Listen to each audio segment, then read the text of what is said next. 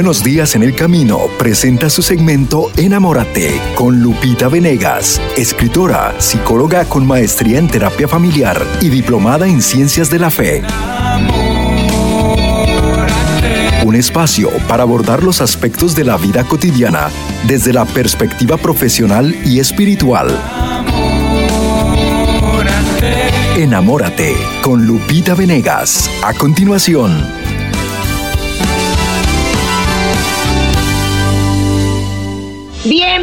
Familia bellísima de El Sembrador. Yo te invito a mirar como Dios mira. Enamórate. Estamos ya en esta transmisión especial dentro de la jornada Unidos por la Causa de Cristo y vamos a hablar hoy del valor del dinero. Hoy vamos a hablar del verdadero valor del dinero. ¿Cuántas veces le ponemos por encima de Dios, por encima de, de la amistad, por encima del amor filial entre hermanos y el dinero vale tanto que a veces destruimos lo que más vale a causa del dinero. Eh, las Sagradas Escrituras no condenan el dinero, pero sí el apego a los bienes materiales, que ellos no estén por encima del amor de Dios. En este libro precioso que se llama Las últimas palabras de Jesús, hay una reflexión hermosa eh, sobre esta bienaventuranza, bienaventurados los pobres, ¿no? Y, y, en esta reflexión se nos hace ver cuál es el verdadero valor del dinero. Lo que el cristianismo condena, dice esta reflexión, el cristianismo no odia al rico ni reprueba la riqueza adquirida por medios lícitos, sobre todo cuando es fruto del trabajo. Claro que no. Lo que el cristianismo condena es el mal uso de la riqueza Así como no alaba al pobre solo por el hecho de ser pobre, pues puede ser una persona sin buenos sentimientos, puede ser que su misma pobreza sea fruto de la pereza, del vicio, del desorden, de la mala administración. No, no se habla bien del pobre solo por ser pobre. El pobre es el humilde, el que a lo mejor nadie le da una gran importancia, nadie le toma en cuenta. Y Dios libra al, al pobre y al desvalido de la tiranía del poderoso. Perdona al pobre, al indigente, salva las almas de los menesterosos, porque Dios es justo, infinitamente justo y misericordioso. Y por eso dice, bienaventurados los pobres. ¿Quiénes son los pobres de espíritu? Los que no están apegados al dinero, los que no pueden en primer lugar el dinero. Fíjense lo que dicen las Sagradas Escrituras, hay muchas citas bíblicas que nos hablan sobre cómo debe ser nuestra relación con el dinero. Voy a compartir algunas de ellas, por ejemplo, Hebreos 13:5. Manténganse libres del amor al dinero. Conténtense con lo que tienen, porque Dios ha dicho, nunca te dejaré, jamás te abandonaré. Eh, Carmen de Casa decía, yo no tengo dinero, yo no doy porque tengo dinero, sino que tengo dinero porque doy. Es decir, esta actitud generosa de Señor, yo cuento contigo, yo en tu nombre voy a donar esto, voy a ayudar a esta persona, voy a hacer este bien. Señor, sacas de tu carterita el dinerito y dices, va por ti, porque tu providencia me inspira a ayudar a mi hermano, porque sé que tú no me abandonarás. Y de verdad, ocurren cosas milagrosas. Cuando tú sabes ser generoso en el nombre de Dios, Dios, Dios te recompensa. Entonces, qué bonito es esto. Manténganse libres del amor al dinero. No quiere decir que el dinero sea malo en sí, sino que yo no me apego a él, no es mi Dios. Yo hago del dinero un recurso con el que puedo hacer el bien, para los otros y para mí también. Dice en Proverbios 13, el dinero mal habido pronto se acaba, quien ahorra, poco a poco se enriquece. Qué bonito que sepamos guardar un poquito de lo que recibimos para ahorrar y para fines buenos. Fíjense, hay una frase que a mí me encanta y la medito y creo que tiene toda la razón, es un dicho popular, que dice, hay personas que gastan lo que no tienen en cosas que no necesitan para quedar bien con aquellos a quienes no les importan. ¿no? Entonces yo gasto lo que no tengo en cosas que no necesito para quedar bien con alguien que, que yo no soy importante en su vida. Si me está calificando por lo que tengo, pues ya por ahí va mal esa relación, ¿no? Entonces, Proverbios dice, el, el, dinero mal habido pronto se acaba, quien ahorra, poco a poco se enriquece. ¿Para qué estar gastando? ¿Para qué estar endeudándonos? No es necesario, ¿para quedar bien con quién? No, Vamos a aprovechar lo que llega, fruto de nuestro trabajo, y administrarlo lo mejor posible. Hay una pauta que ahorita te voy a compartir, una pequeña clave para administrar bien tu dinero. Se llama la clave 50-20-30. En un momento voy para allá. ¿Qué más dice la primera carta a Timoteo? En el capítulo 6. Los que quieren enriquecerse caen en la tentación y se vuelven esclavos de sus muchos deseos. Estos afanes insensatos y dañinos hunden a la gente en la ruina y en la destrucción. Fíjate lo que dice palabra de Dios, primera carta a Timoteo capítulo 6. Los que quieren enriquecerse caen en la tentación y se vuelven esclavos de sus muchos deseos. Sus afanes insensatos y dañinos los hunden en la ruina y en la destrucción. Palabra de Dios, y son palabras de sabiduría. Dice Proverbios 23, no te afanes acumulando riquezas, no te obsesiones con ellas. No te afanes acumulando riquezas, no te obsesiones con ellas. Palabra de Dios. La bendición del Señor trae riquezas y nada se gana con preocuparse. La bendición del Señor trae riquezas y nada se gana con preocuparse. Proverbios 10. Preciosa la palabra de Dios. Quien ama el dinero, de dinero no se sacia. Quien ama las riquezas nunca tiene suficiente. También esto es absurdo. Palabra de Dios, Eclesiastés 5. Fíjate esta de Proverbios 3. Qué hermosa es. Honra al Señor con tus riquezas y con los primeros frutos de tus cosechas. Honra al Señor con tus riquezas. Proverbios 3. Más vale tener poco con temor del Señor que muchas riquezas con grandes angustias. Palabra de Dios, Proverbios 15. Fíjate lo que Dios nos está enseñando sobre el dinero. Es impresionante. Nosotros nos obsesionamos por este tema y cambiamos lo más por lo menos. Por dinero descuidamos a nuestros hijos o gastamos el dinero no para las cosas de Dios, sino para el pecado. ¿Cuántos hogares están destruidos porque el padre alcohólico gasta lo que le llega como fruto de su trabajo en alcohol? Algunos gastan en prostitutas. Algunos usan el dinero que debe ser para el bienestar de los suyos en una situación de pecado. Es tiempo de retomar el deseo de Dios con respecto a tus bienes. Y Él te dice que nada es realmente tuyo, somos administradores de nuestros bienes. Todo Dios lo permite, es fruto, puede ser, claro que sí, de tu trabajo, de tu, de tu esfuerzo, de tu estudio, de está bien, pero el dinero no es algo que te pertenece a ti. Es, es una, una moneda de cambio una moneda que nos permite organizarnos y que puede ser fruto del trabajo y debe ser fruto del trabajo honesto, pero que no es un fin en sí mismo. Yo no valgo más porque tengo más.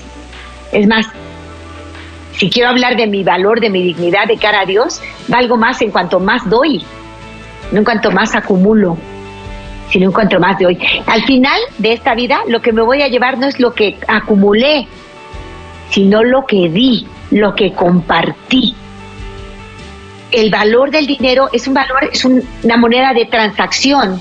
Eh, me permite hacer intercambio de bienes, yo tener lo que yo necesito y dar de lo que yo tengo y puedo compartir a otro y lo necesita el otro. Es una, una moneda de trueque, es una forma de intercambiar bienes. Pero el dinero no es un Dios. Cuando se convierte en Dios vienen grandes, grandes dolores y desastres en las familias empiezan a pelearse por la quién quedará en la herencia, quién quedará con la fortuna, quién heredará este bien, este terreno y acaban en guerras campales. Y esta reflexión a mí me llamó muchísimo la atención sobre esta bienaventuranza de bienaventurados los pobres, que, dice así, em, ¿qué significa pobreza y riqueza? El evangelista San Lucas pone a cada bienaventuranza una maldición Bienaventurados ustedes que son pobres, porque el reino de los cielos les pertenece. Pero luego dice San Lucas, malditos ustedes los ricos que ya tienen su recompensa. Qué fuertes palabras, ¿no? muy fuertes palabras. Esto es en San Lucas, cuando él habla de las bienaventuranzas pronunciadas por Jesucristo. Pobreza y riqueza. Estos son los dos polos en que gira el mundo. Esta es la causa que divide a los hombres.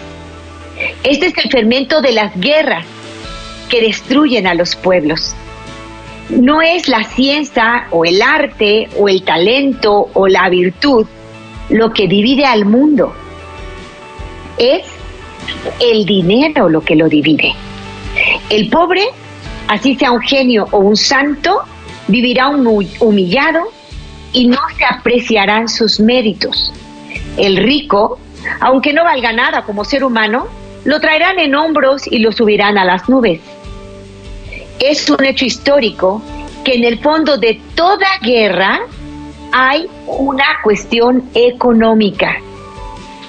En nuestros tiempos, el socialismo, el comunismo, han puesto este problema de la pobreza y de la riqueza a la orden del día. Con el señuelo de la repartición uniforme de la riqueza, lo que es una utopía, no han hecho sino hacer pobres a los ricos y dejar a los pobres en una miseria mayor. Les han arrebatado la resignación cristiana y enriquecer a unos cuantos vividores. ¿Cristianismo y comunismo concuerdan? No. Eh, ¿Es verdad que cristianismo y comunismo odian a los ricos? No es así, de ninguna manera. El comunismo odia a los ricos, pero ambiciona su riqueza. Y el cristianismo, como les mencionaba, no odia al rico, ni, ni reprueba la riqueza adquirida por medios lícitos, sobre todo cuando es fruto del trabajo. Claro que no lo reprueba, por supuesto que no. ¿Qué es lo que está mal? Es el mal uso del dinero, el mal uso de la riqueza. Si yo tengo la bendición, el talento de tener un tesoro abundante, es mi deber convertirme en un buen administrador de mis bienes tenemos, que bueno, nos ha ido bien, hemos trabajado, hemos estudiado, hemos sudado la gota gorda con tal de llegar a este nivel de ingresos fabuloso. Bendito sea Dios. Dale gracias a Dios porque te ha dado todos estos talentos con los cuales tú has, poniendo al servicio de la responsabilidad, de la honestidad, del amor a Dios, todos tus talentos, tú has hecho una fortuna. Bendito sea Dios. Ahora conviértete en el mejor administrador de esta fortuna. No te vuelvas una persona tacaña que todo lo guarda para sí, que no es capaz de compartir nada, que está calculando peso por peso, que todo se vuelve cuentas en tu vida. Entonces estás poniendo al dinero en primer lugar. Y eso es tristísimo. ¿Cuántos matrimonios se están rompiendo porque ella, la esposa, eh, de pronto se vuelve muy ambiciosa y dice, no me alcanza, quiero más, lo que me das no es suficiente, ahora quiero cambiar la camioneta, ahora quiero mejorar la sala, ahora quiero poner otra habitación y quiero más, quiero más, quiero más, como si de verdad solo de dinero se tratara la felicidad. Una mujer, una esposa que no sabe agradecer lo que recibe y bendecirlo con su oración al recibirlo y usarlo para el bien de toda la familia y compartirlo con los pobres, pues es una mujer que va a sufrir mucho por esta ambición que no la lleva a la santidad, todo lo contrario, la lleva a adquirir valores que le harán en un poco tiempo despreciar a su propio esposo y a su familia. Hay mujeres que por una ambición de poder, de tener, de nivel académico, etcétera, pueden romper su hogar. Hay hombres, lo mismo, que no están haciendo uso correcto de su dinero, que gastan en superficialidades y descuidan lo más importante, que es velar por el bien integral de su esposa y de sus hijos. Y esto sucede cuando ponemos al dinero por arriba de otros valores más importantes. El dinero es un medio maravilloso, que si lo tenemos, qué bueno, hay que usarlo para bien, pero es un medio que nos permite amar. Nunca es un fin en sí mismo. El dinero es un medio y hay que aprender a mirarlo así. Ahora, hay que aprender a administrarnos bien. Por lo pronto, procurar no vivir endeudados. Tener una deuda por casa, bueno, es algo válido, algo prácticamente necesario en ciertos países. Por casa, por techo, que es fundamental. En vez de pagar en la renta, pago una hipoteca y estoy ahorrando y es para tener mi casa. Entonces, eso está bien. Pero de allí en fuera, pedir prestado para comprar coches, para una fiesta, para un viaje, pedir prestado para esto es de verdad un absurdo. Pedir prestado para pagar una tarjeta de crédito con otra tarjeta de crédito, eso es lo peor que podemos hacer, es lo que más está hundiendo a las personas en una profunda depresión, porque cuando llegan las deudas a un nivel que sientes que no las puedes manejar, incluso quieres morirte. Y hay quienes por deudas acaban quitándose la vida. ¿Qué pasó allí? Que pusieron el dinero por encima de otros valores. La jerarquía de valores para un cristiano debe ser clarísima. Primero Dios, primero Dios, enseguida mi familia, mi comunidad, mis hermanos y yo mismo. Pero el orden es primero Dios. Si yo estoy bien con Él, todo lo demás estará bien. Y en la, las Sagradas Escrituras se nos habla de cómo manejar el dinero, de cómo usar el dinero. Tengan cuidado, absténganse de toda avaricia. La vida de una persona no depende de la abundancia de sus bienes, nos dice Lucas 12. Tengan cuidado, absténganse de toda avaricia. La vida de una persona no depende de la abundancia de sus bienes. La palabra del Señor en el Evangelio de Lucas, Lucas 12, 15. Ahí donde está tu tesoro, allí estará también tu corazón. Palabra del Señor en Mateo 6, donde está tu tesoro, allí estará también tu corazón. En Romanos 13 nos dice San Pablo, paguen a cada uno lo que corresponda. Si deben impuestos, paguen los impuestos. Si deben contribuciones, paguen las contribuciones. Al que deban respeto, muéstrenle respeto. Al que deban honor, ríndanle honor. Y aquí viene este principio 50-20-30. Dice que de, tu total de ingresos, lo que sea, aunque sean ingresos moderados, dividas la mitad es para tus gastos fijos, para tu vida eh, ordinaria, para lo necesario, comida, renta, lo necesario. La mitad de tu salario debe alcanzarte para lo que es necesario para vivir. 20, 50 es para lo vital, lo necesario y útil de todos los días, los gastos fijos. 20 para ahorro o deudas o hipotecas. 20% es para el pago de tu hipoteca, para el ahorro que te has decidido hacer o bien eh, para eh, la deuda que tienes que pagar. Entonces, 20 de tu, de tu total de ingresos, 50 para tus gastos fijos, 20 para este, tus deudas, para tu ahorro y 30 para gastos especiales puedes eh, querer tener a lo mejor un día una comida fuera de casa o estas comidas rápidas, cosas que representan un gasto extra. Bueno, ese 30%. Pero de preferencia, por ejemplo, qué gran idea, preparar tus propios alimentos y comer tu lunch. En lugar de ir y gastar un dineral en un café que no lo vale, agüita, ¿no? Y gastamos un dineral en un café, un dineral en, un, en una baguette, qué sé yo, cuando podrías llevar de casa un alimento muy nutritivo, que no te va a implicar ese gasto. Entonces, tratar de administrarte así, 50, 20, 30, 50 gastos fijos, 20 para deudas, hipotecas o ahorro y 30 para gastos extraordinarios. Así distribúyete. No puedes distribuirte, gastarte eh, el 100% de lo que tienes, a lo mejor en pagar deudas, o el 100% de lo que tienes, a lo mejor solo en gastos fijos, pero gastos fijos muy caros, en fin.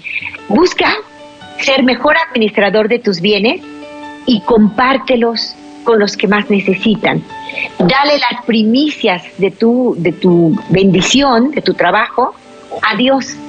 Señor, esto va para ti, para tu iglesia, para la evangelización, para algo bueno, digno, noble, alto, porque tú bendecirás con abundancia mis necesidades y yo estaré siempre cubierto en todas ellas, si sé honrarte con mis ingresos voy a compartir por los que menos tienen y voy a gastar de tal modo que no me vuelva pues superficial y, buscando la aprobación de personas para las que yo soy un cero a la izquierda.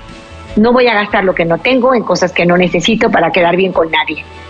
Voy a administrar bien lo que tengo, dándote algo a ti, Señor, algo a mis hermanos que más necesitan y distribuyendo sabiamente, honestamente los gastos que debo hacer en casa, en mi hogar. Y si hay un gasto que debes cortar porque es ilícito, porque te lleva a estar lejos de Dios, lejos de tu hogar, porque no lo estás respetando, corta con esos gastos. Nada de juegos, de apuestas, de prostitución, de alcohol, de drogas. Todo eso está perjudicando gravemente la armonía de tu hogar. Y hoy nos ponemos en manos de nuestra madre. Préstame, madre, tus ojos para con ellos mirar, porque si con ellos miro, nunca volveré a pecar. Préstame, madre, tus labios para con ellos rezar, porque si con ellos rezo, Jesús me podrá escuchar. Préstame, madre, tus brazos para poder trabajar, que así rendirá el trabajo una y mil veces más.